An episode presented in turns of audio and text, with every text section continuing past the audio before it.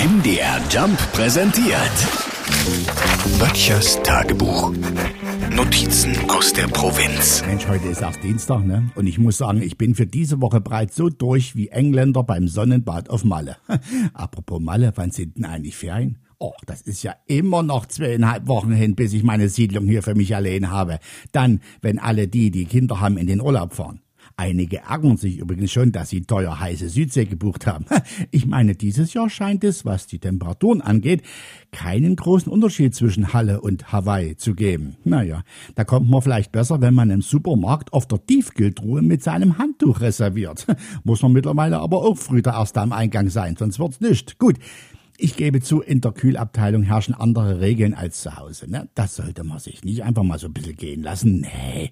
Aber, und das muss ich auch sagen, es gibt durchaus Verbindendes. Es gibt Sätze, die man sowohl im Supermarkt als auch im Bett sagen könnte. Ne? Zum Beispiel, es ist viel einfacher, wenn wir vorher die Kinder bei Oma und Opa abgeben. Oder wenn du quengelst, gibt's gar nicht. Auf was hast du denn heute Abend Lust, Schatz? Irgendwas Schnelles? Schatz, haben wir jetzt alles von der Liste abgearbeitet?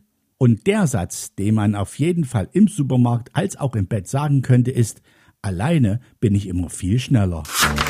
Böttchers Tagebuch. MDR Jump macht einfach Spaß.